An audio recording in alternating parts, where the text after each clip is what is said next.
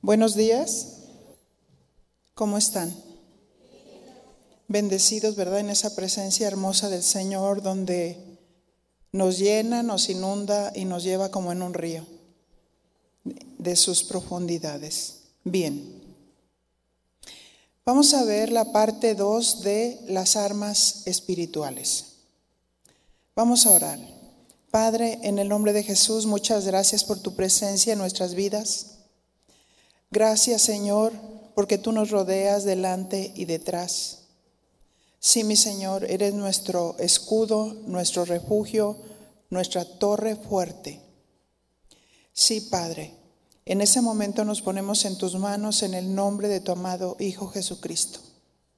Y pedimos, Señor, que nos guíes, que nos ilumines, que tu Espíritu Santo atraiga nuestra atención hacia ti y que no haya ninguna distracción de lo que tú nos quieres hablar a cada uno de nosotros en el nombre de tu amado Hijo Jesús. Muchas gracias.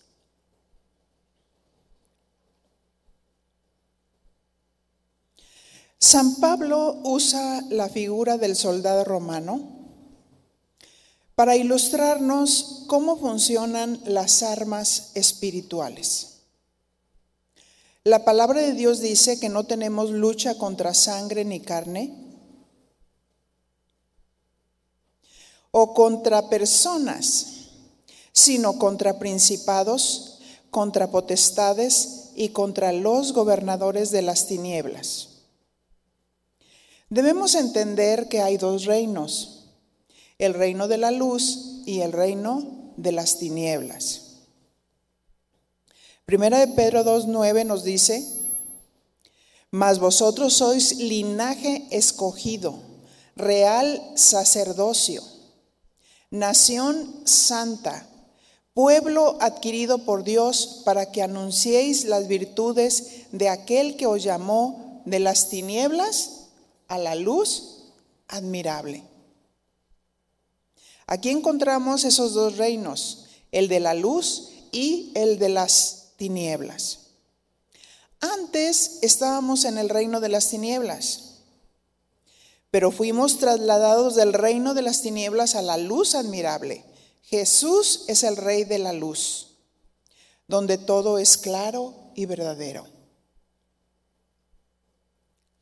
Satanás es el rey de las tinieblas y la manera que opera es a través de los ángeles caídos. ¿Recuerdan que cuando se reveló llevó la tercera parte de los ángeles? Y también leímos la semana pasada cómo los principados, las potestades y los gobernadores, el Señor los creó. Pero cómo se rebelaron con Dios, entonces el Señor los arrojó a la tierra.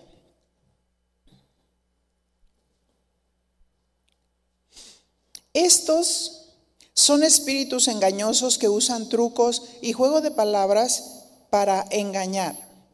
Los gobernadores de las tinieblas son los que controlan los gobiernos y a través de ellos obran toda injusticia. Pero también engañan aún a los hijos de Dios, aunque algunos dicen que no los pueden engañar, pero sí así es.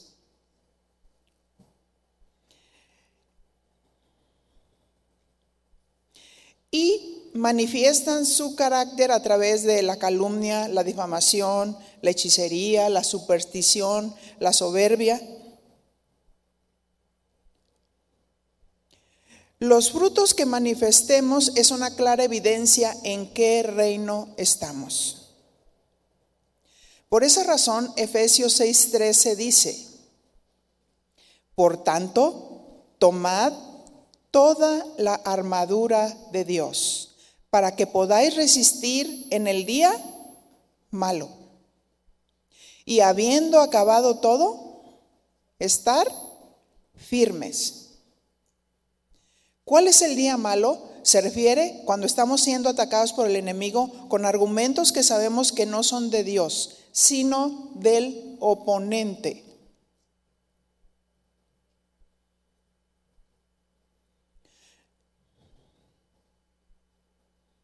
Dios quiere que resistamos en el día malo. Dios quiere que resistamos cuando viene el ataque.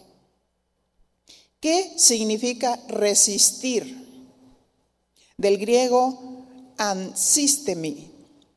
Significa de pararse en contra, significa de oponerse, significa de resistir, contradecir. La palabra de Dios dice, someteos a Dios, resistid al diablo y huirá de vosotros. Someteos a Dios, nos sometemos a la palabra conforme a sus principios. Es la manera de ir en contra, de oponerse.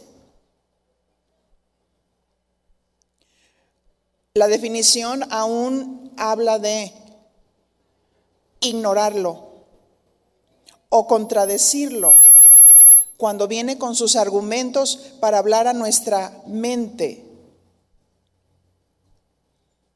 ¿Qué podemos hacer? Pararse en contra oponerse o le dices, Señor Satanás, ¿se puede ir por favor? ¿Le dice así? No. Pero ¿cómo nos oponemos? Tomando toda la armadura de Dios. Diga conmigo, toda. Esta frase nos da la idea que estamos en una lucha o pelea espiritual. Y dice, y habiendo acabado todo, esta frase significa, después de que peleaste y venciste, estad firmes. Amén. ¿Qué significa esta palabra? De estar firmes significa sostenerse en pie, no permitir que el enemigo te derribe con su engaño o con sus dardos de maldad. El Señor quiere que permanezcamos. Efesios 6:14, entramos en materia, a las armas. Estad pues firmes, ceñidos vuestros lomos con la verdad y vestidos con la coraza de justicia. Recuerdan que dijimos, hay dos reinos, el reino de la luz y el reino de las tinieblas. El reino de la verdad y el reino de la mentira. ¿Y qué dice la palabra de Dios, verdad? Jesús es la verdad. Así es que estad firmes, ceñidos vuestros lomos con la verdad y vestidos con la coraza de justicia. Estad pues firmes, estables, como un soldado del Señor. Un soldado no vacila. Un soldado tiene firmeza, un soldado tiene porte sabe lo que es ser un soldado para pelear. No vacila. Ciñe tus lomos con la verdad. La verdad de su palabra es un arma poderosa. Esta verdad tiene, viene del reino de la luz. ¿Cuáles son los lomos? Habla de la cintura y parte de la espalda baja. El soldado se ceñía con su cinturón. San Pablo está usando la figura del soldado romano para que nosotros podamos entender cómo funcionan las armas espirituales. El soldado se ceñía su cinturón, era como una faja que le daba seguridad y soporte. La verdad de Dios nos da seguridad. La verdad de Dios nos da soporte. Cíñete con la verdad. Amén. Ahora, ¿cuántas veces hablamos mentira? Y no hablamos la verdad. Acuérdense, ¿en qué reino estamos? ¿El reino de la luz o el reino de las tinieblas? ¿Cuál es el reino que está operando en nuestra vida? ¿Cuál es el rey que está operando en nuestras vidas? El soldado se ceñía su cinturón, era como dijimos, una faja que le daba soporte y seguridad. Estabilidad para pelear las batallas. Hay quienes quieren ganar una guerra con argumentos de sabiduría humana. San Pablo decía que él no predicaba con sabiduría humana, sino con una sabiduría espiritual, una sabiduría que viene de Dios, una sabiduría que tiene que ver con quién es Él, Jesús. Jesús la verdad. Jesús el verdadero. Nos habla de su carácter, nos habla de su rectitud.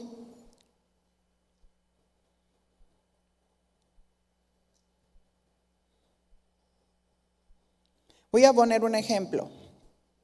De pronto te dicen, le llamamos la atención a tu hija porque nos dimos cuenta de que permite malas conversaciones y eso va a dañar su estabilidad espiritual y emocional. Muchas veces nosotros no nos damos cuenta que son dardos del enemigo, que vienen para derribar tu familia, tus hijos, un ser querido. Lo vemos como parte eh, normal y natural de la vida, pero no es así. Porque si no, Jesús no hubiera venido para derribar todos esos fortalezas, todo ese estilo de vida conforme a la naturaleza caída que teníamos. Y de pronto viene la verdad, Primera de Corintios 15, 33 y 34. Porque hay que conocer nuestras armas, hay que conocer qué es la verdad, cuáles son los principios, cómo usar esta arma, cómo ceñirme con esa palabra que me da estabilidad, que me da seguridad. Primera de Corintios 15, 33, no erréis. Las malas conversaciones corrompen las buenas costumbres. Dígale a su compañera, no permitas una mala conversación. A veces nos parece natural, y más entre mujeres, las malas conversaciones, donde estamos haciendo comidilla de el vecino, del esposo, de la amiga, de los hijos. No erréis, las malas conversaciones corrompen las buenas costumbres. ¿Recuerdan? Porque no tenemos lucha contra carne ni sangre, contra personas, sino contra espíritus, contra potestades, contra principados. Y a veces no pensamos nosotros que son los que están asusando ese tipo de situaciones para destruir, para desviar nuestros hijos de Dios. Sin la verdad de Dios seremos fácilmente vencidos. Esa es la razón por la que a veces andamos como vaivén. Estamos abajo y arriba. Tenemos problemas y estamos abajo. Es que mi situación está bien difícil, pero hablamos como si fuéramos unas personas que no conocemos a Dios. Porque no estamos usando el cinturón que nos ciñe, el cinturón que nos estabiliza, el cinturón que nos afirma. ¿Cómo estamos peleando nuestras batallas? Un vaivén para arriba y para abajo, lleno de emociones, lleno de resentimientos, lleno de odio porque me hizo, porque me dijo, pero no entendemos que el reino de las tinieblas está ahí.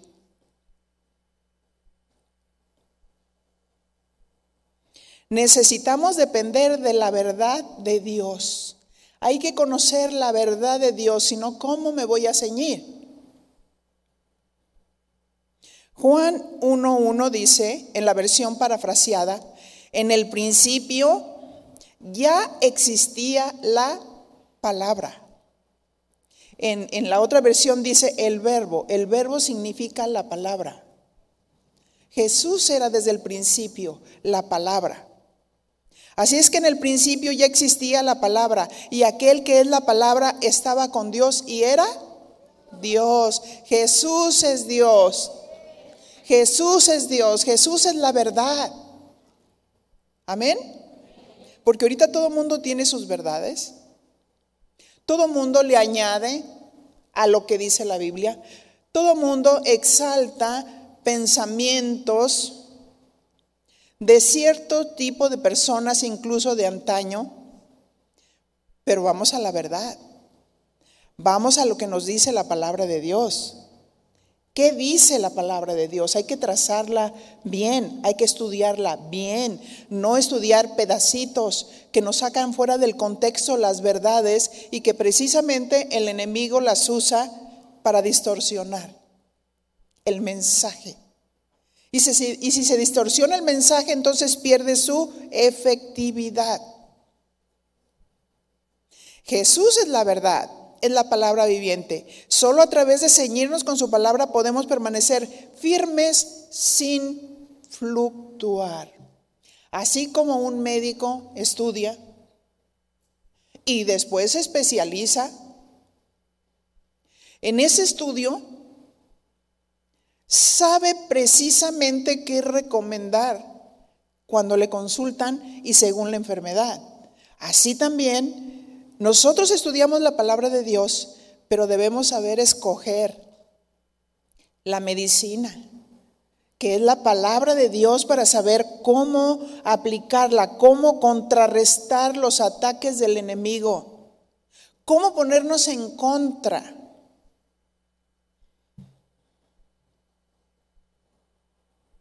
San Pablo animaba a la iglesia para que todos fueran soldados de Jesucristo. Diga conmigo, todos.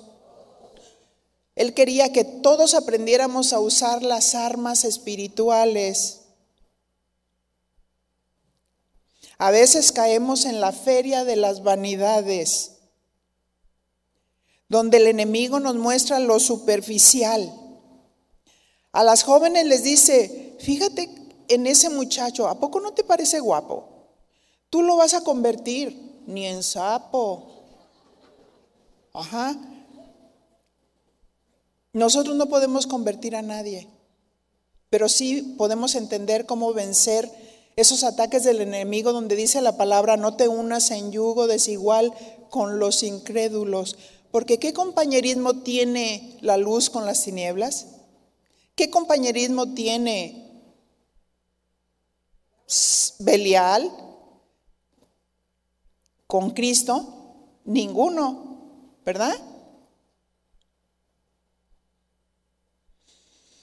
Dice, tú lo vas a convertir, Él te, ay, te tratará como una reina. Y les dice, ¿ya te fijaste en los muchachos de la iglesia? Están bien feos todos, ¿verdad? Y son bien puritanos. ¿Cómo te ciñes de la verdad? Primera de Juan 2, 13. Y dice así, padres, les escribo a ustedes porque han conocido al que ya existía desde el principio. Jóvenes, les escribo a ustedes porque han vencido al maligno. A ver las jóvenes. Les escribo a ustedes jóvenes porque han vencido al maligno. Fíjense, para decir eso, significa que el joven está apegado a Dios, significa que el joven está estudiando la palabra de Dios, significa que el joven está sabiendo usar la palabra como un arma y la está, está sujetando su carne, sus ideas humanas, sus sentimientos, sus pensamientos para obedecer a Dios. Y Dios le dará lo mejor.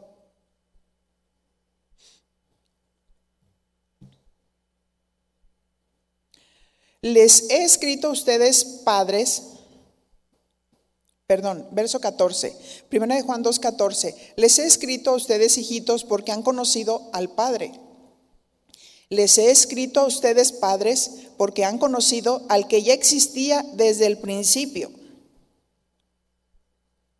Les he escrito también a ustedes jóvenes porque son fuertes y han aceptado la palabra de Dios en su corazón y porque han vencido al maligno. ¿Sabían que nosotros empezamos a pastorear de la edad de 26 años? Dios confía en los jóvenes. Amén. Dios confía en los jóvenes y Dios quiere levantar a los jóvenes. Pero hay que estar pegados a Dios, hay que estudiar la palabra de Dios, hay que obedecer a Dios y hay que dejarnos ser instrumentos para Dios. Y dice 1 Juan 2.15, no amen al mundo. Así es como nos oponemos. Aquí está la verdad de Dios. No amen al mundo ni lo, ni lo que hay en el mundo. Si alguno ama al mundo, no ama al Padre. Estoy leyendo una versión parafraseada. Porque nada de lo que el mundo ofrece viene del Padre, sino del mundo, del mundo mismo. Y esto es lo que el mundo ofrece, los malos deseos de la naturaleza humana. Así es que, ¿verdad? E, en la otra versión parafraseada dice, los deseos de los ojos, los deseos de la carne y la vanagloria de la vida no proviene del Padre. ¿Verdad que no? Sino del mundo. ¿Lo entendemos? ¿Lo recibimos? Les pregunto. Así es que, soldados del Señor, ciñámonos con el cinturón de la verdad y estén firmes sin moverse de los principios de Dios.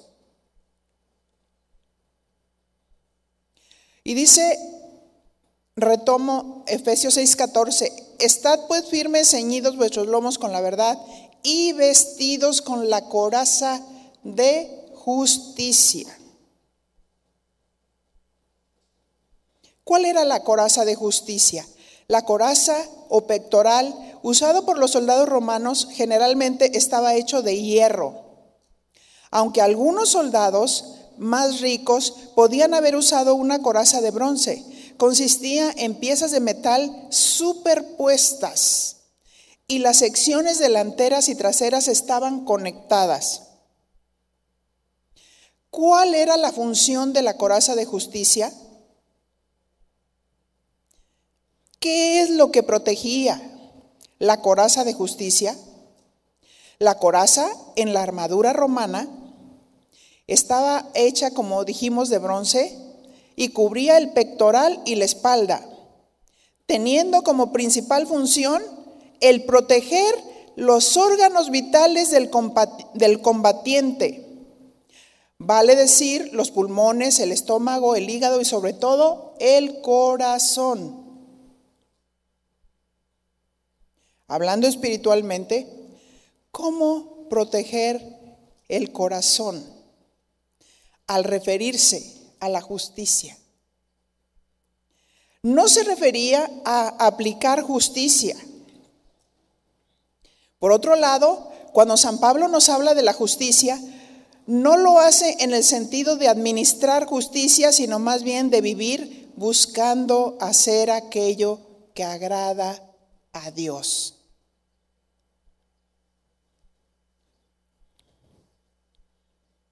lo bueno, lo bello, lo perfecto. Si conocemos al justo, a Jesucristo, y lo observamos en su trayectoria, se trata de hacer lo recto. No siempre es a lo que le conviene a nuestra carne, pero se trata de hacer lo recto. Jesús dijo, pasando por su prueba. Lucas 23, 33, vamos a ver qué dijo. Y cuando llegaron al lugar llamado de la calavera, le crucificaron allí. Fíjense, todo el proceso hasta llegar en el momento de la, de la crucifixión. Dice que le crucificaron allí y a los malhechores, uno a la derecha y el otro a la izquierda. Y Jesús decía, ¿qué decía? Padre, perdónalos porque no saben lo que hacen.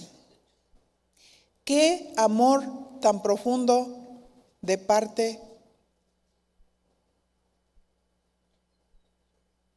del Padre. Qué amor tan profundo de parte de Jesús. Jesús decía, Padre, perdónalos porque no saben lo que hacen.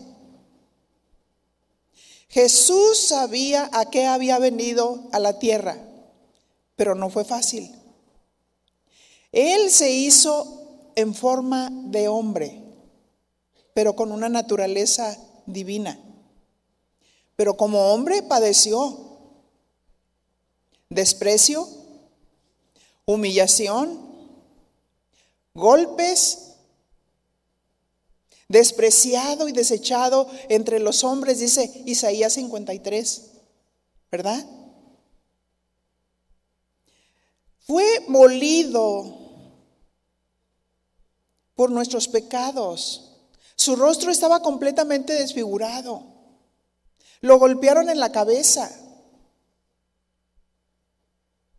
Qué tremendo. Qué tremendo. Todo lo que Jesús vivió hasta llegar allí. Sin embargo, Jesús venció. ¿Verdad que sí? Jesús amó voluntariamente.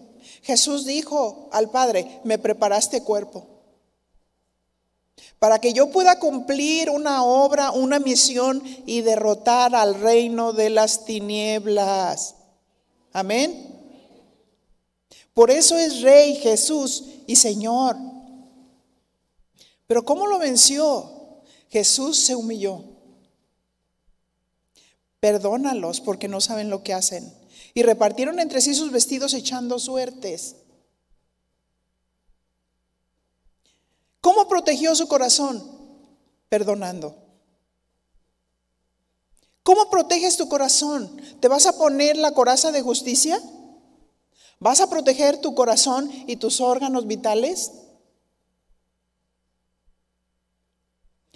Lucas 23, 35 dice, y el pueblo estaba mirando, y aún los gobernantes se burlaban de él, diciendo, ¿a otro salvó? Sálvese a sí mismo, si este es el Cristo, el escogido de Dios. Verso 36, y los soldados también le escarnecían, acercándose y presentándole vinagre.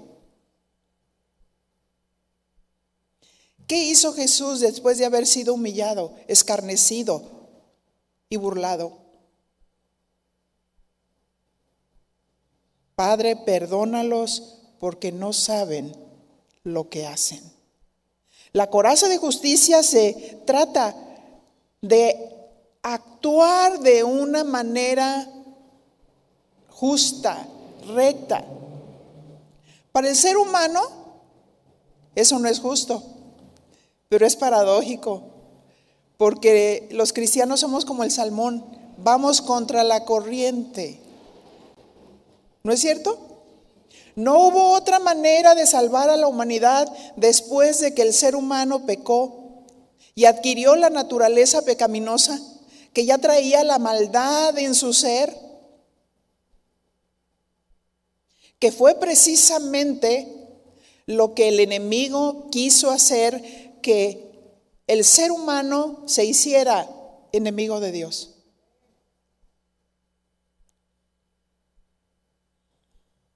Pero no había otra manera de ganar la victoria. Jesús perdonó a quienes lo vendieron por amor a ellos.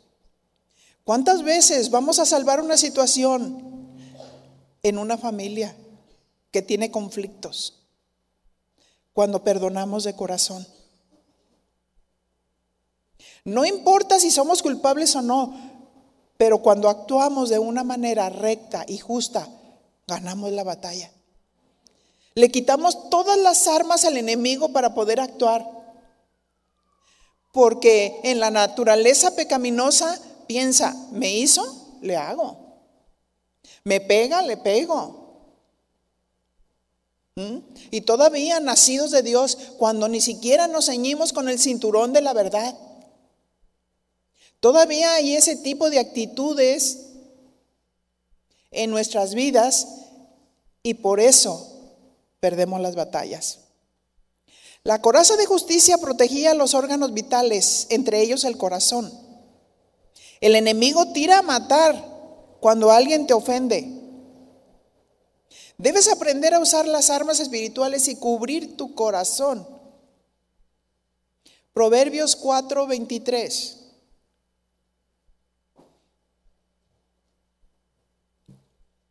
¿Qué dice la palabra? Sobre toda cosa guardada, guarda tu corazón, porque de él mana la vida. ¿Qué significa guardar del hebreo nazar? Significa, en buen sentido, proteger, mantener y obedecer. ¿Cómo ganamos la batalla? Protegiendo nuestro corazón.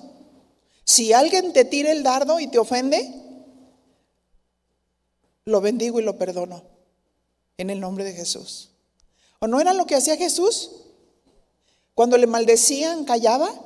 Para el mundo es, ese es un tonto. O el que te difama por internet, quiere que le respondas, quiere que nos bajemos a su nivel.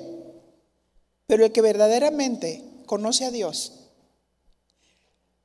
encomienda la causa al que juzga justamente al Señor. Nuestra parte es bendecir, bendice. Bendecid y no maldecid. Bendice, ora por tus enemigos.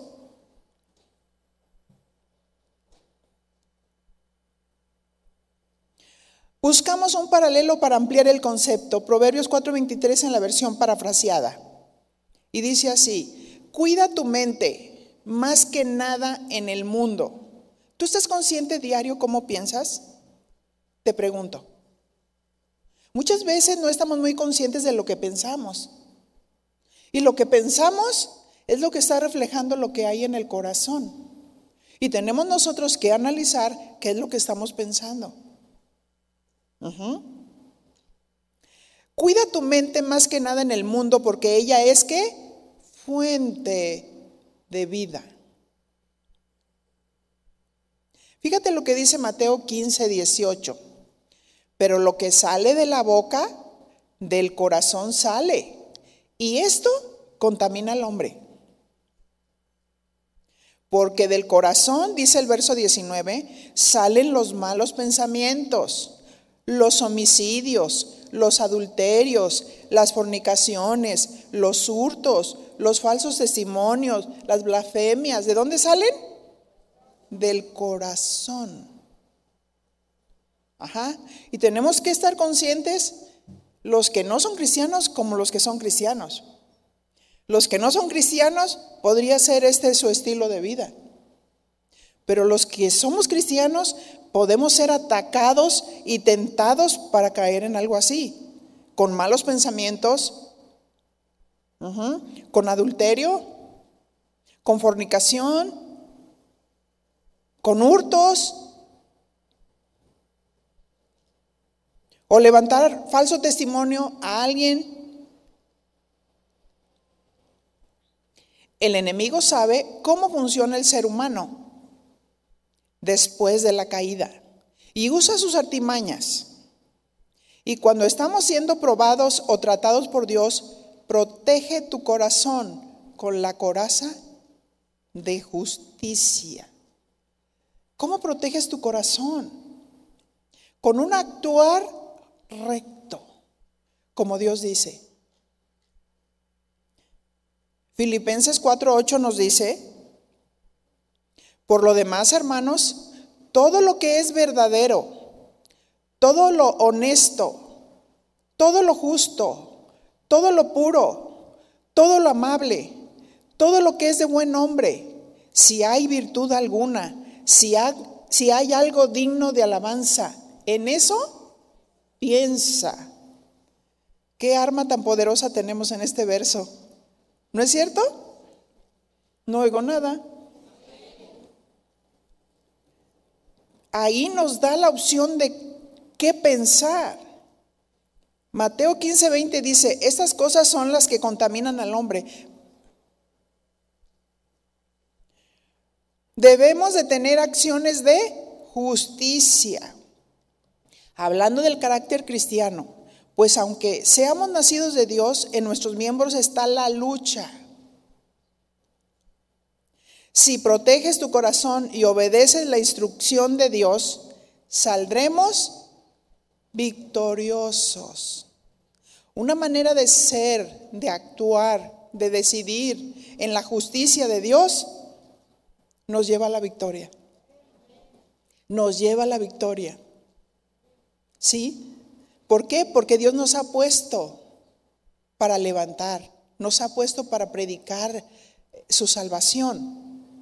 Y Jesús vino para salvar lo que se había perdido.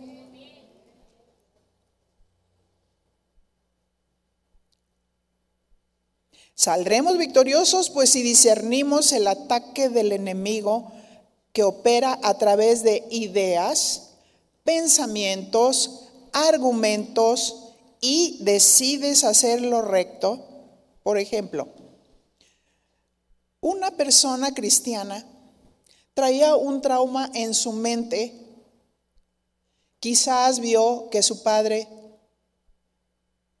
golpeó a su mamá y ella decía, yo no voy a permitir que nadie me ponga la mano. Y saben que muchas veces traemos cosas que Dios quiere sanar. Y a veces Dios permite que pasen situaciones porque nos quiere dar la victoria, porque nos quiere sanar. Ella decía, no voy a soportar que mi esposo me pegue. Y lógicamente el enemigo la atormentaba con pensamientos como, divórciate de él. Pues llegó el día en que el esposo le pegó. Y estaba empezando a tener amargura en el corazón y decidida a divorciarse porque dijo, esto yo no lo voy a permitir. Pero ¿cuántos saben que cuando vienen situaciones adversas, Dios quiere que nosotros obremos en justicia, en su justicia, porque en nuestro parecer es todo lo contrario. El enemigo viene para destruir, pero cuando uno es de Dios y se humilla ante Él y escucha que Dios le dice, perdónalo, Si entendemos de dónde viene el ataque y sabemos responder correctamente, se perdona la ofensa para que el enemigo no tome ventaja. No estamos hablando de alguien golpeador que golpeaba constantemente a su esposa, estamos hablando de alguien que en una situación difícil entre uno y otro sucedió esa situación. Al perdonar, protegemos nuestro corazón. Proverbios 24, 24, 4, 24. ¿Cómo protegemos el corazón?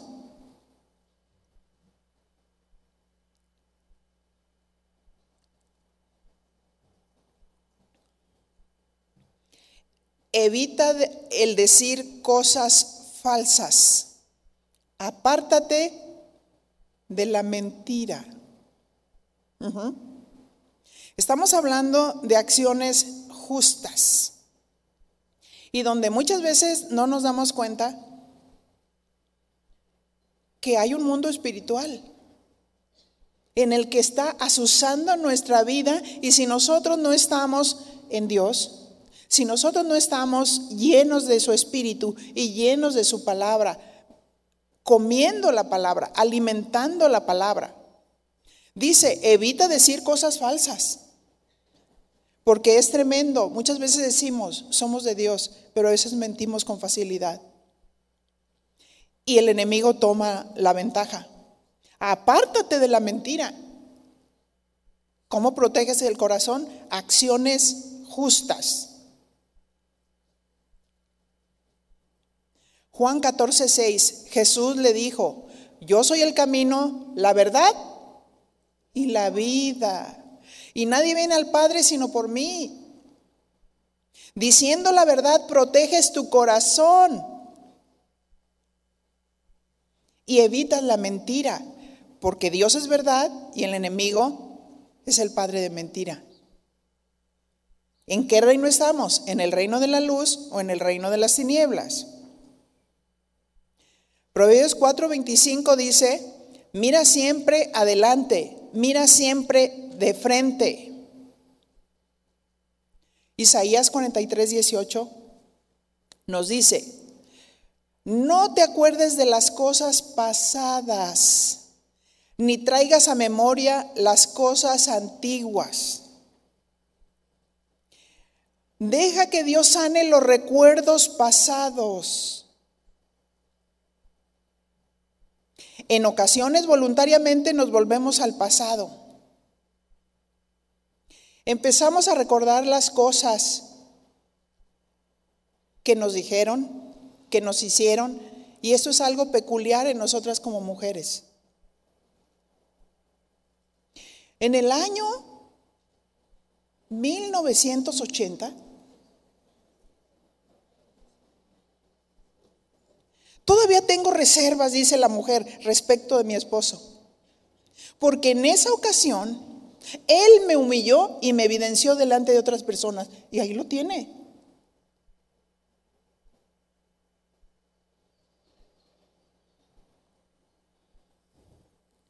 Voluntariamente nos volvemos al pasado. ¿Y qué dice la palabra? Si alguno está en Cristo, nueva criatura es. Las cosas viejas y todas han sido hechas nuevas. Jehová significa eterno presente. Él no se va al pasado, sino vive eterno presente. Si, traemos a memoria algún recuerdo pasado, que sea verdaderamente para ayudar a otro, para sanar a otro, pero es porque ya está sano. ¿No es cierto? Pero el enemigo toma ventaja en esto. Aquello que se quedó en la mente inconsciente, porque tenemos una mente consciente, mi mente consciente me está diciendo en este momento, aquí estoy, estoy hablando la palabra de Dios, esa es mi mente consciente. Mañana todo este acontecimiento ya quedó en mi inconsciente. Entonces, cuando hemos vivido situaciones pasadas, si no perdonamos, si verdaderamente no estamos sanados y no sanamos aquella situación, y todavía está, de pronto tú te das cuenta que estás teniendo muchos problemas en tu matrimonio, en tus relaciones, porque influye lo que sucedió en el pasado. Nunca lo perdonaste de verdad, nunca lo sanaste de verdad, porque cuando se perdona de verdad y de pronto la mente inconsciente trae el acontecimiento, pero cuando está perdonado, no sientes dolor. Hay que entender esto. ¿Mm? Debemos de cerrar la puerta, porque la palabra de Dios dice, el que abre demasiado la puerta busca su ruina. Abrir la puerta significa estar recordando todo lo pasado con resentimiento, con amargura. Está dañando tus relaciones. Hay parejas que llegan a una edad adulta. Y es increíble cómo las personas ya hasta de la tercera edad se divorcian de sus parejas, porque no se divorciaban por sus hijos, pero viven con un resentimiento tremendo de lo que él o ella hizo. Y el enemigo ha entrado y ha quitado la paz, el gozo, la felicidad, la relación placentera en esa familia, en esa pareja. No protegió su corazón. Por lo tanto, no puede actuar justamente. Protege los pensamientos de tu corazón. Rechaza todo intento de volver al pasado. Ponte la coraza de justicia y obra correctamente. Pide perdón a Dios. ¿Recuerdan? Jesús dijo, perdónalos porque no saben lo que hacen. Podemos recordar, pero sin dolor. Isaías 43, 19 dice, He aquí yo hago cosa nueva y pronto saldrá a la luz. No la conoceréis. Otra vez abriré camino en el desierto y ríos en la soledad. El Señor quiere hacer cosa nueva, nueva relación, nueva frescura en el matrimonio. Abriré camino en el desierto. Ahí donde tú piensas todo se acabó. Ahí donde tú piensas todo está seco. Ahí, aunque se vea la rama seca, con el agua de Dios reverdecerá. Amén. Es la promesa de Dios. Tu relación puede resucitar. Las relaciones rotas entre las familias que se han fracturado pueden sanarse porque ahora lo entiendes. Ahora lo entiendes.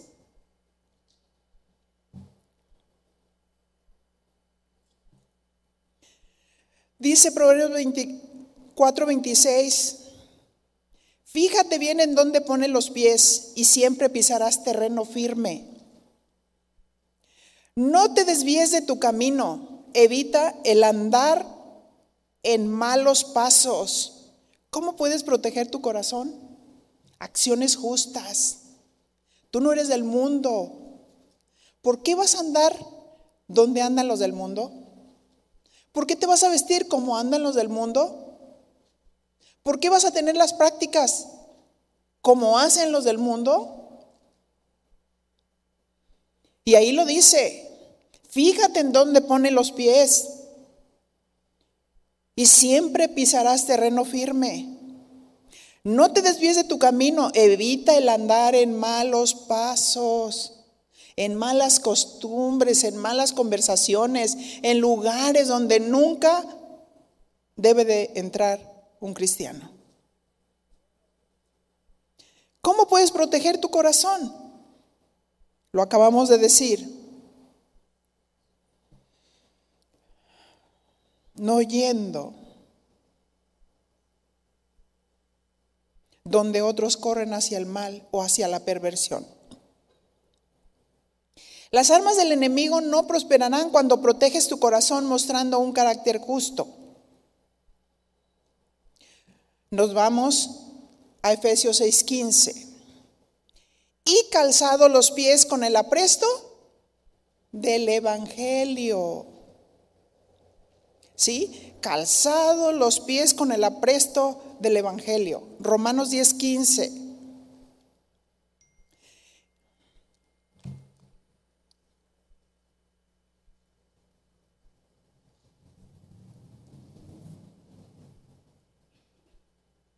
¿Lo tiene?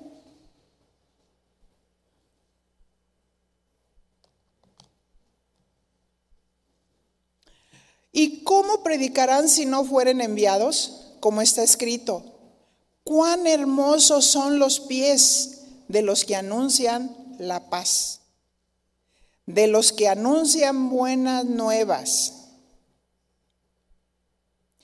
El predicar el Evangelio es un arma contra el enemigo, porque cada creyente es un embajador para llevar las buenas noticias de salvación Di conmigo, cada creyente.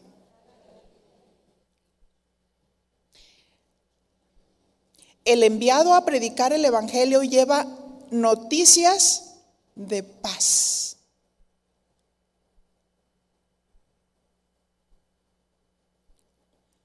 Efesios 2.16.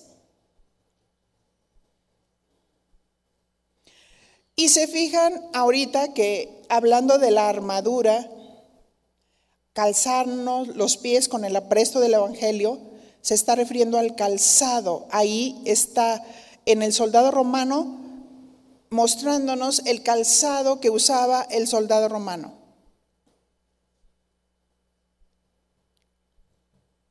Efesios 2.16 nos dice, y mediante la cruz reconciliar con Dios a ambos en un solo cuerpo, matando en ella las enemistades. Ajá. judíos y gentiles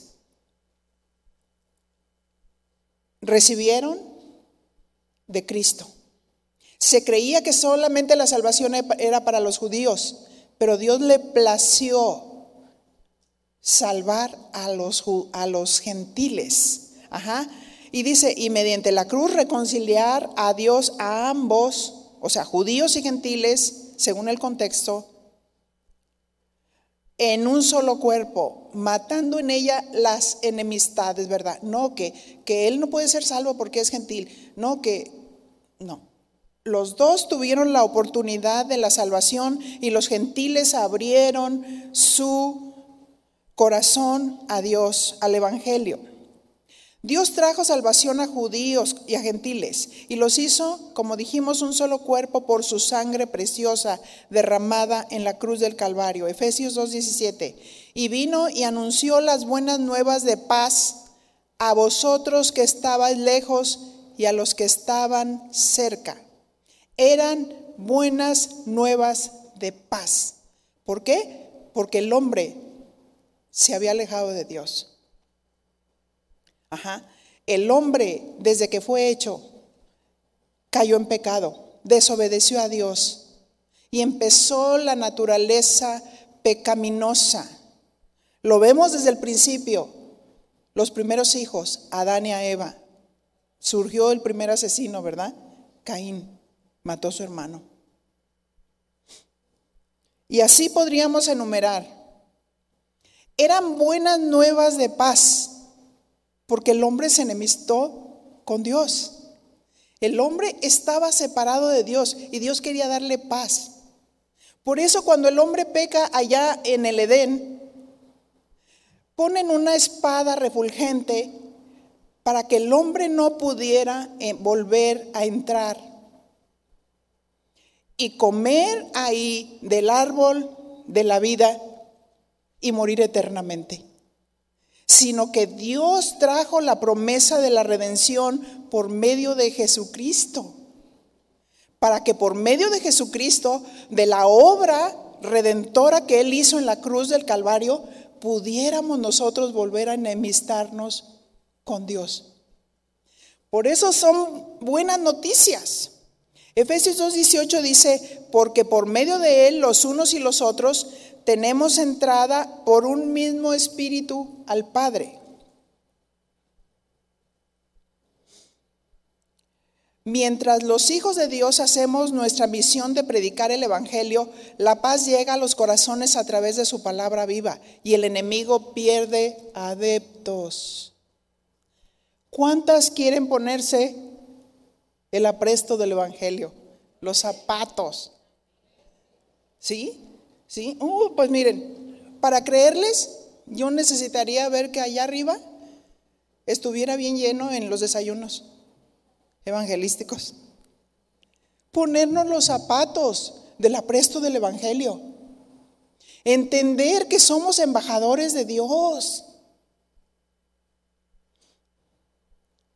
El enemigo pierde adeptos, pero no debemos de ignorar sus maquinaciones con argumentos como solo los que son evangelistas, que ellos prediquen, que ellos vayan a las calles. Ay, les dice el enemigo, tú tienes otros dones o estás demasiado ocupado. Es un mandamiento de predicar el evangelio. El método es secundario. El mejor evangelismo es uno, a uno, predicar en tu contexto, donde un médico ganará a otro médico, una enfermera a otra enfermera, un afanador a otro afanador, un ame de casa al tendero, fontanero, al del Uber, etcétera. Amén. Ponerse el calzado del apresto del evangelio. No se les olvide que estamos reconciliando al mundo con Dios. Pero llegó los bomberos del infierno y regaron nuestro corazón de frialdad para que todo nos parezca natural, para que no tengamos compasión de la gente que vemos. Hay mucha gente que está sufriendo. La gente necesita a Jesús. Nosotros somos sus embajadores. Nosotros somos los que vamos reconciliando al mundo con Dios. No podemos callarnos. Debemos de predicar las buenas noticias. Jesús es la buena noticia. Jesús es Dios, Jesús es el Salvador, Jesús es el que murió por nosotros. Cuando predicamos el Evangelio traemos salvación eterna y paz a una persona.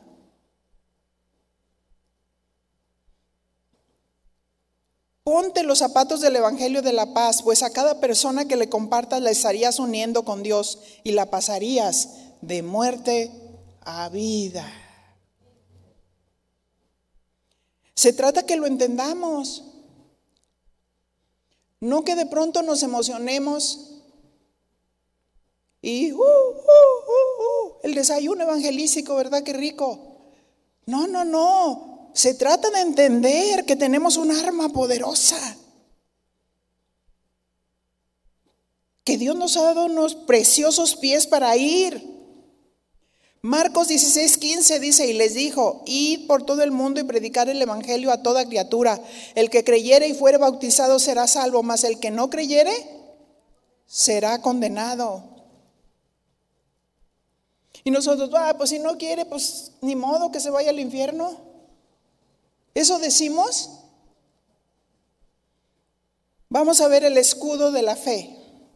Efesios 6, 16. Sobre todo tomad el escudo de la fe con que podáis apagar todos los dardos del fuego del maligno. Ahí se ve un escudo, es el escudo que usaba el soldado romano, que ahorita vamos a definir bien su función.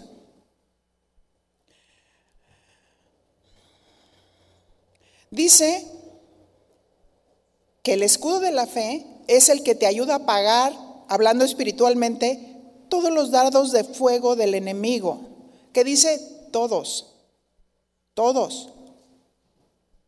¿Qué significa fe?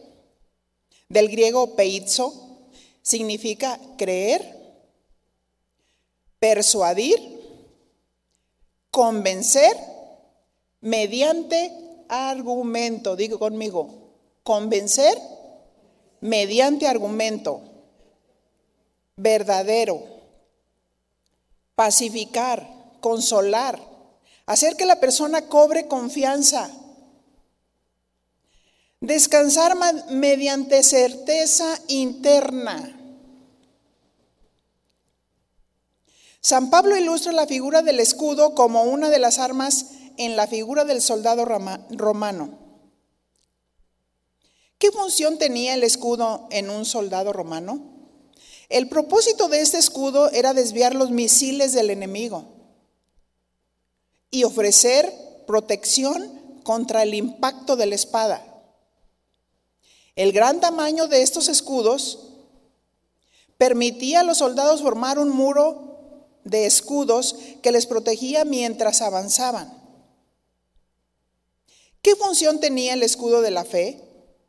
Lo que tú crees respecto de su palabra hará desviar los dardos del enemigo para que no te derriben.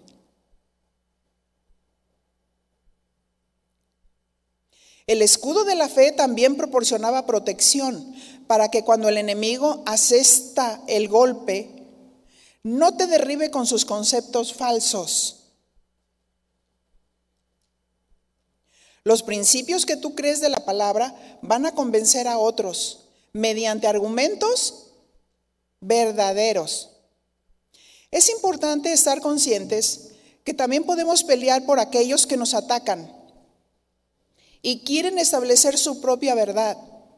Pero si sabemos exponer la verdad a la persona, le puede venir una certeza interna, una seguridad en la palabra.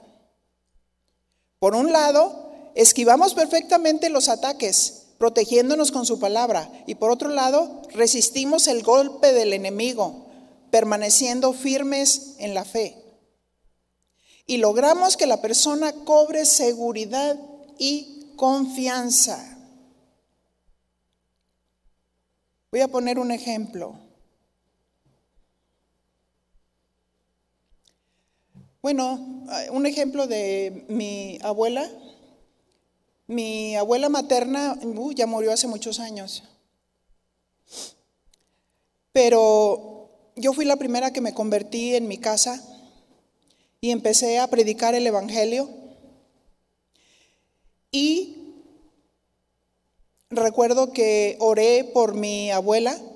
¿Y cuántos saben, que tenemos autoridad para orar por los enfermos?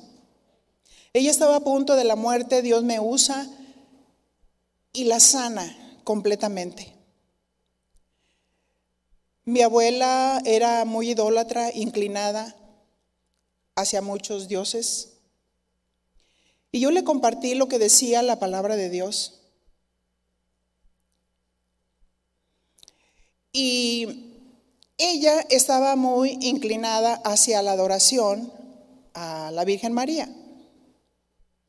Espero que nadie se ofenda con esta verdad que solamente está en la Biblia.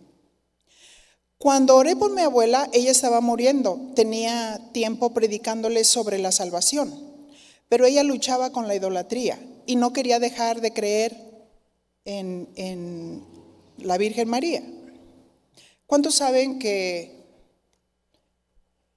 María fue una mujer justa? ¿Verdad que sí?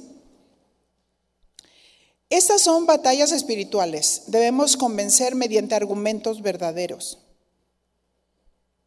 Y le dije a mi abuela, ¿usted cree en lo que dice el Magnificat respecto de María? Porque todo mundo conoce lo que dice el Magnificat. Lucas 1:45.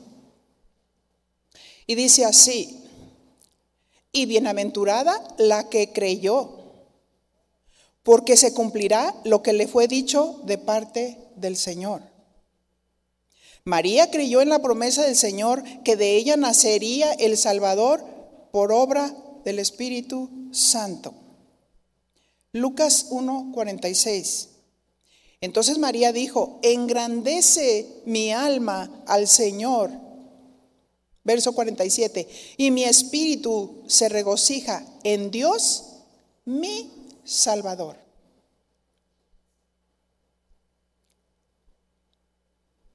María sabía que ella solo iba a ser un instrumento, pues ella reconoce a Jesús como su Salvador. Sabía que su vientre era un vientre que ella iba a prestar en obediencia porque por obra del Espíritu Santo nació el Salvador. Amén. Pero ella lo dice con sus palabras, mi espíritu se regocija en Dios, mi Salvador. porque ha mirado la bajeza de su sierva, fíjense la bajeza, ella reconocía su humanidad. Ella era una mujer justa, pero como todos. Pues he aquí, desde ahora me dirán bienaventurada todas las generaciones, y cómo no, bienaventurada, porque llevó en su vientre a Jesús el Salvador.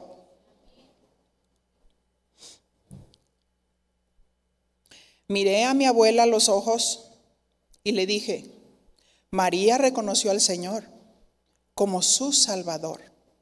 Y lo más seguro que ella está en el cielo. Pero todos los que reconocen a Jesús como Salvador van a ir al cielo. Si no, no. Y mi abuela me dijo, quiero ir al cielo. Quiero.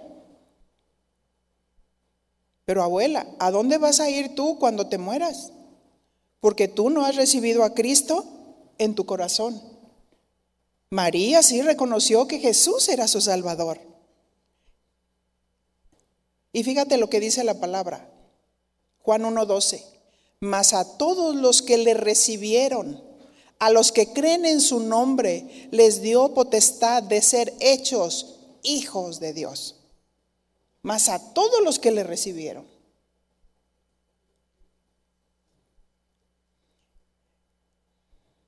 Y le dije a mi abuela, ¿qué cree que deba hacer usted? Y mi abuela dijo, recibir a Jesús como mi Salvador en mi corazón. ¿Está consciente que solo a Él debe adorar? Y mi abuela dijo, sí, porque no hay otro Dios Solamente Dios es el creador, el que hizo los cielos y la tierra, el que hizo al ser humano. El único divino es Dios. No porque yo lo digo, porque lo dice la Biblia. Efesios 6, 17. Y tomad el yelmo de la salvación y la espada del Espíritu que es la palabra de Dios. El yelmo de la salvación. ¿Qué parte de la armadura era el yelmo de el soldado romano? En la época de Pablo, cuando un soldado se preparaba para la batalla, el yelmo, o sea, el casco, era la última pieza de armamento que se ponía. De hecho, sin el casco, un soldado sería tan vulnerable que el resto de la armadura no sería de mucha utilidad si le daban en la cabeza. El casco era de metal y brindaba buena protección para su cabeza. El que una persona esté segura en su salvación es muy importante. Pues es ahí en la mente donde ataca el enemigo. Como por ejemplo, lanza dardos e ideas. Pensamientos como, ¿a poco tú crees que eres salvo? ¿A poco tú crees que cuando tú te mueras, ni siquiera sabes si, realmente Dios existe? ¿A cuántos han recibido esos ataques? A ver, levante su mano. Varios. Y luego, mira, tú todavía te enojas. Y el cristiano dice, sí, pero la salvación no es por obras, como dice Efesios 2, 8 y 9, ¿verdad? No es por obras para que nadie se gloríe, pues es donde Dios. Es por gracia que recibimos la salvación. No es por obras. Si fuera por obras, de nada serviría que Cristo se hubiera humillado, se hubiera hecho en forma de hombre para morir por nosotros, para salvarnos de nuestros pecados. Si nosotros tendríamos que hacer obras buenas para salvarnos, ¿de qué serviría la obra de la cruz?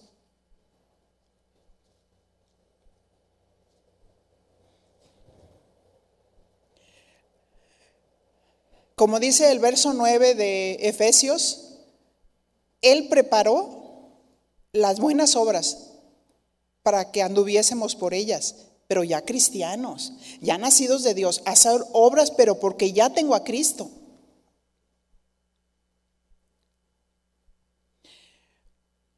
Y cuando el enemigo ataca, dice la palabra de Dios, si confesamos nuestros pecados, Él es fiel y justo para limpiarnos de toda maldad. Entonces no hay ninguna condenación en Cristo Jesús.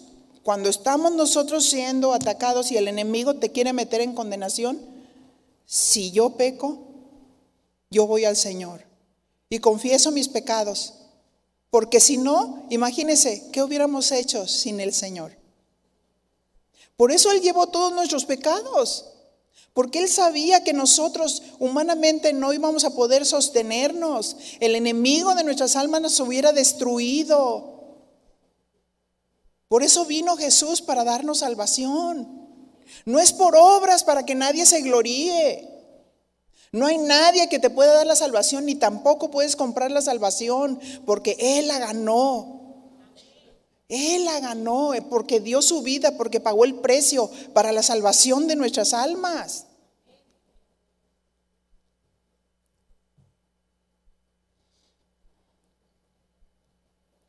Él prometió preparar un lugar para vivir en el cielo. Juan 14, 1.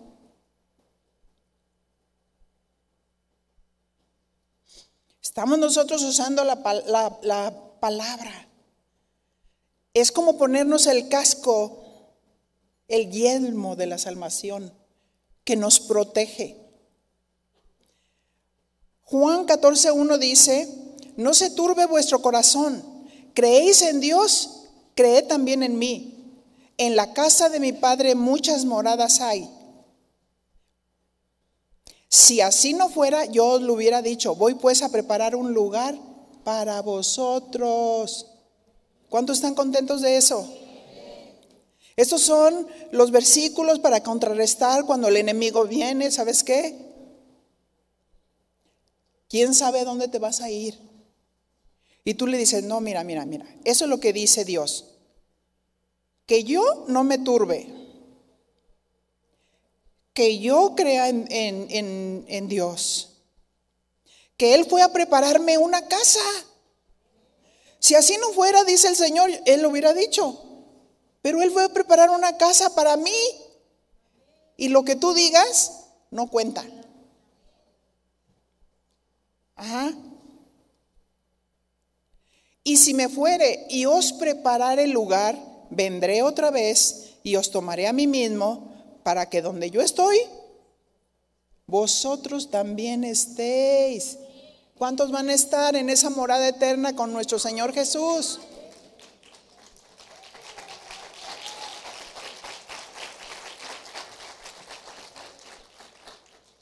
Y dice así, ¿y a, ¿y sabéis a dónde voy? ¿Y sabéis el camino? Le dijo Tomás, Señor, no sabemos a dónde vas, ¿cómo, cómo pues podemos saber el camino? Y Jesús le dijo, yo soy el camino y la verdad y la vida, y nadie viene al Padre sino por mí. Así es que, según lo que dice 1 Timoteo 2.5, porque hay un solo Dios y un solo mediador entre Dios y los hombres, Jesucristo, hombre. Juan 14, 7 dice, si me conocieseis, también a mi Padre conoceríais, y desde ahora le conocéis y le habéis visto. Jesús se mostró como Dios, la misma imagen del Padre. La salvación protege nuestros pensamientos y nos afirma, tú eres hijo de Dios, lavado por la sangre de Cristo. Dios ha ido a prepararnos casa. Y dice, y tomad la espada del Espíritu, que es la palabra de Dios. El soldado romano traía una espada, traía dos tipos de espada, una espada y una daga. La espada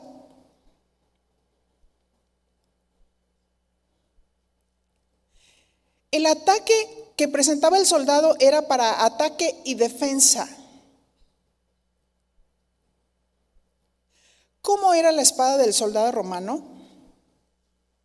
El, gladius era una espada ligera, excelente para las formaciones romanas en la época en la que estuvo en uso, el cruce de la hoja le daba una forma perfecta para ser alineada con el codo, formando un ángulo, un ángulo de 90 grados. Tenía que ser perfecta. El poderoso imperio romano siempre ha, siempre ha fascinado a la humanidad. Han corrido ríos de tinta narrando su devenir e intentando analizar las causas que le llevaron a situarse como la primera potencia mundial de la antigüedad. Sin duda alguna, la guerra fue uno de los principales factores que impulsó su expansión. Es por ello por lo que la historia militar ha sido y es importante foco de atención de los historiadores. El gladius o espada romana, el escudo, el casco y el puñal o puyo, que es el puñal pequeño, son algunas de las armas más populares que conformaban el equipamiento militar romano. En esta ocasión va a ser el pugio el arma que va a centrar nuestra atención. Las dos, la espada del espíritu y el puyo, que es el puñal. Aquí nos centramos en el puño, que era el puñal pequeño. El soldado romano traía una espada que era para contraataque y un cuchillo pequeño llamado machaira que era para la defensa. El puyo romano fue un puñal que formaba parte del equipo militar básico de las que la única función del puyo fue la de servir como arma de lucha. ¿Para qué servía? Arma de lucha. Pero como era más pequeño y asestaban el golpe en las partes vitales como el corazón, debemos de ser diestros para saber usar las armas espirituales de defensa y de ofensa. Saber cuándo hay que defendernos, pero también cuando hay que atacar. Debemos de ser certeros con la espada y saber cómo usarla. La espada del Espíritu que es la palabra de Dios. Como cuando el enemigo te ataca en tu mente, ¿qué haces? ¿Llorar? ¿Atormentarte? ¿O usar la espada del Espíritu? Hay que discernir, Él viene y ataca en la mente. Y muchas veces te mete en condenación. Y tú dices, pero ¿por qué siento esto si yo hice esto malo? Pero ya le pedí perdón a Dios, pero te tiene en condenación. ¿Y qué debes hacer? Sacar la espada del Espíritu y decir, Dios es bueno y Dios ya me perdonó. ¿Verdad? Dios ya me perdonó. Y yo creo lo que Dios dice porque Dios es verdadero, porque Dios no miente, porque Dios siempre dice la verdad. Entonces yo recibo la paz de Dios y pienso todo lo puro, lo justo, lo bueno, lo amable. Amén. Dios no quiere que vivas atormentado.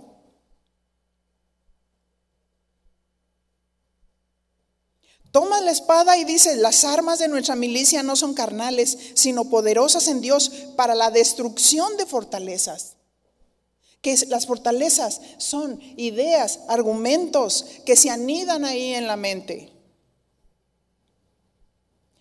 Llevando cautivo en obediencia a Cristo Jesús todo pensamiento, dice Corintios, ¿verdad? Llevando en obediencia todo pensamiento. Señor, Aquí están. Todos tus pensamientos no son de ti. Yo los rechazo en el nombre de Jesús. Amén. Cuando el enemigo te ataca tratando de intimidarte. Me pasó la semana pasada, cuando empecé con esto de las armas espirituales, que tuvimos ciertas situaciones aquí con el sonido, ¿se acuerdan? Y en la tarde llegué yo, mi esposo se vino ya para predicar, me quedé en la sala comiendo con mi gatito. Y, este, y mi gatito estaba muy inquieto y lo saqué al jardín. Y estaba comiendo muy en paz cuando escuché un ruido tremendo, como si hubieran dejado caer algo pesado en la casa. Y de pronto se me olvidó como que yo había sacado a mi gatito. Y dije, ay, es el gatito, algo tiró, ¿qué pasó? Pero fuera bien claro y evidente.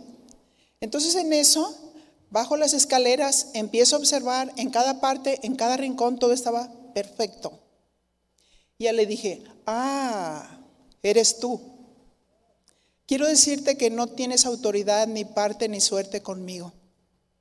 El Señor Jesús ya te venció. ¿Y estás? bajo los pies. Ajá. Así es que lo ignoré y ya, se fue. Con la paz de Dios. ¿Sí? ¿Y cuántas veces vemos cosas en el mundo espiritual? Pero quise que centrarme en esto que es el contexto. Ahorita no me estoy metiendo en otro tipo de situaciones porque quise seguir el verdadero sentido de lo que nos habla de, de las armas espirituales. Pero recité el verso 2 de Timoteo 1.7, dice, porque no nos ha dado Dios espíritu de cobardía, sino de poder, de amor y de dominio propio. Dios no nos ha dado un espíritu de miedo.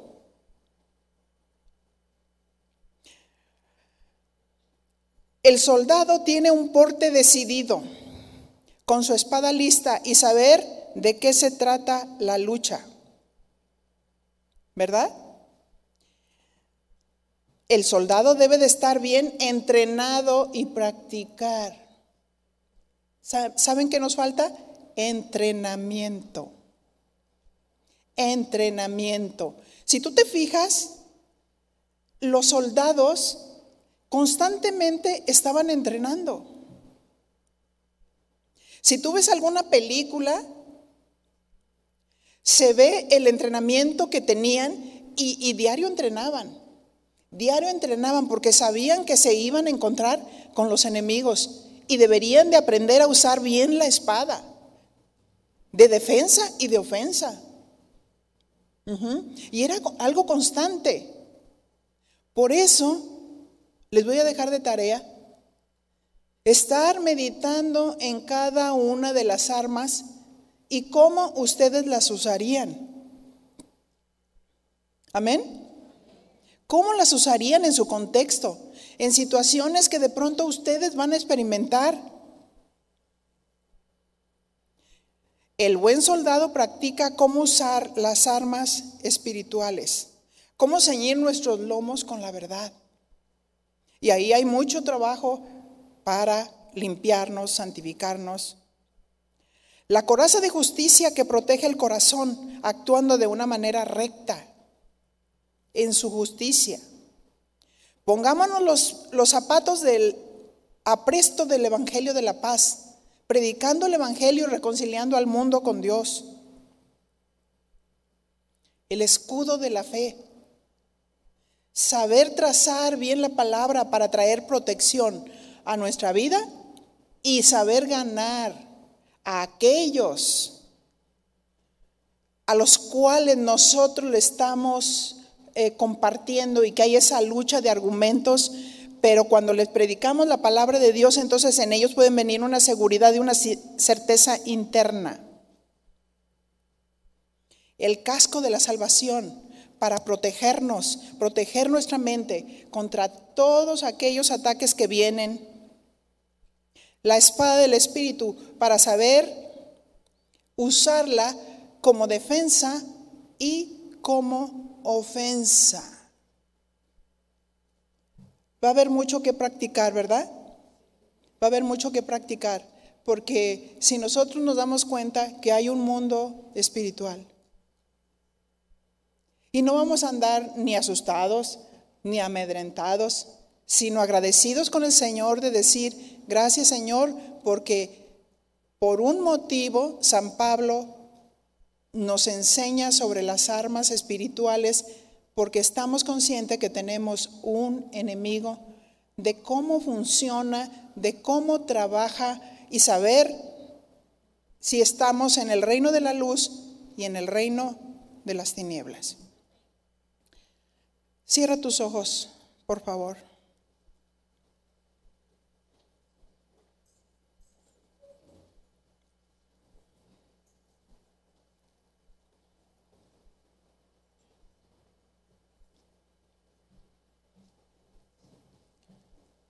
¿Querían estudiar? Gracias, Señor. Te voy a poner a pedir por favor que te pongas de pie. Como un soldado firme, un soldado con entereza, un soldado con porte.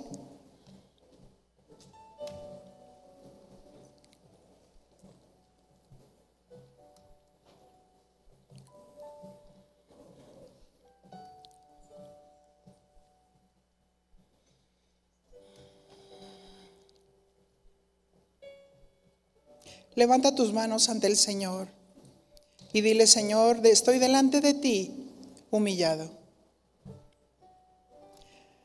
Señor, tú eres bueno, eres misericordioso. Oh, sí, Señor, al equiparme, al entrenarme. Aquí estoy, mi Señor con un corazón dispuesto. Y mi Señor, si tú has hablado a mi corazón en esta mañana, yo quiero ser un instrumento tuyo.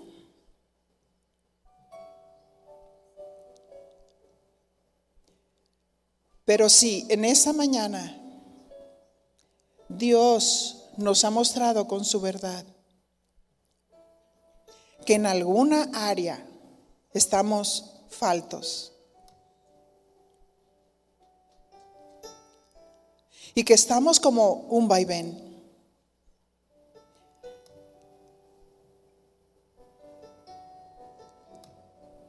Y no hemos experimentado una plena victoria.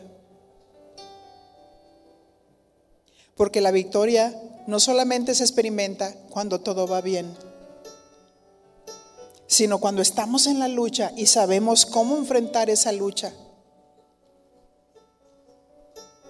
Oh mi Señor, tu palabra dice que no traiga a memoria los recuerdos pasados. Y en esa mañana quiero centrarme en tu verdad.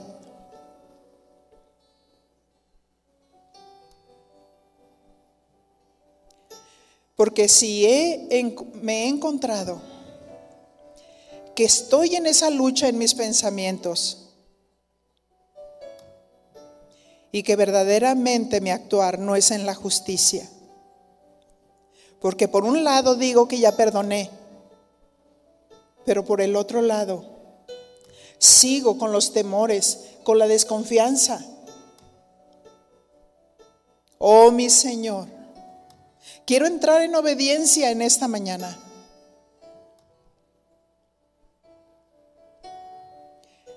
Y mi Señor,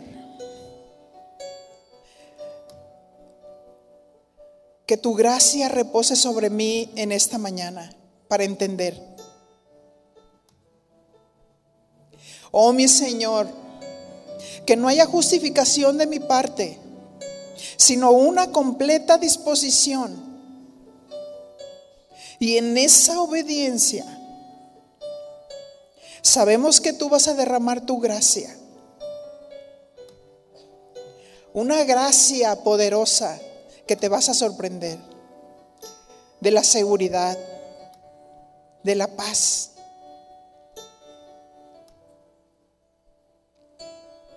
porque lo has entendido, porque no tenemos lucha contra sangre ni carne.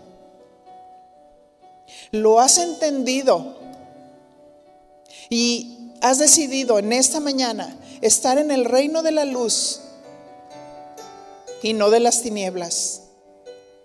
Y el que está en el reino de la luz se ciñe de la verdad. El que está en el reino de la luz se pone la coraza de justicia, las acciones justas de los santos.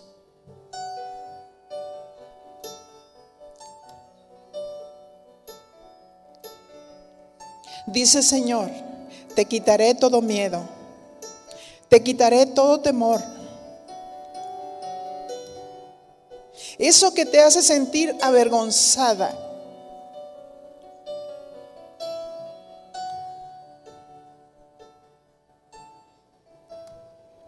Empieza a declarar mi palabra.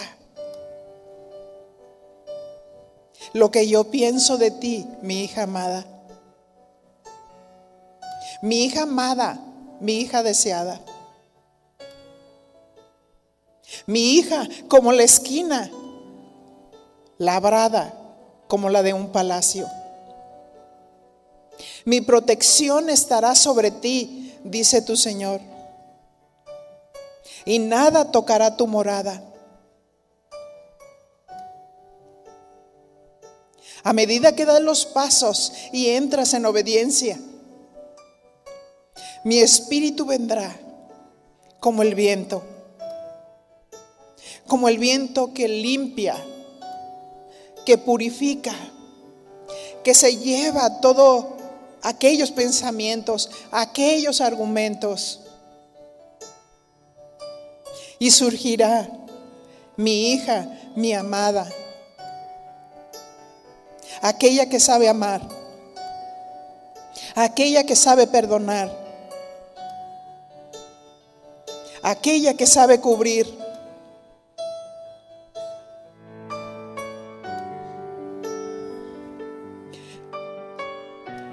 Sí, así dice tu Señor.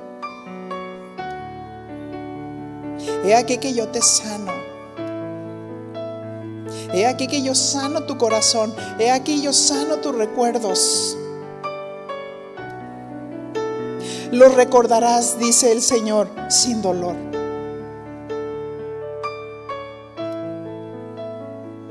Levantarás mi nombre. Porque has entendido quién soy yo. El verdadero. El justo aquel que despreciaron, aquel que humillaron. Dice el Señor, sigue mis pisadas. Sigue mis pisadas y no te justifiques para que cumplas tu misión. Así como yo cumplí mi misión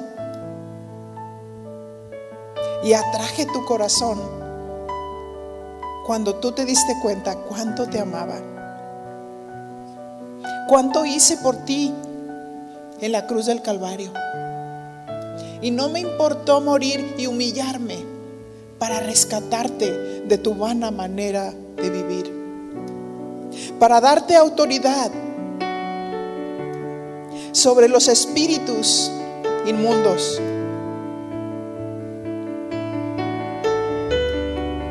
Te doy de mi discernimiento, dice Dios abro tus ojos espirituales para que tú puedas ver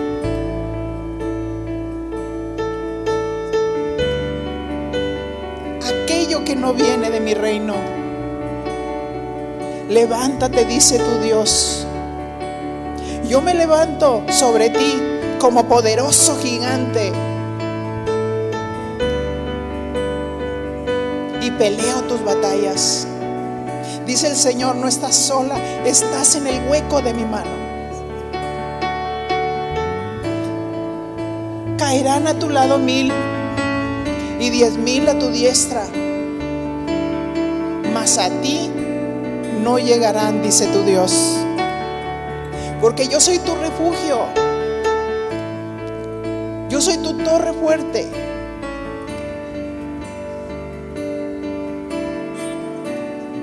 Yo soy tu abrigo.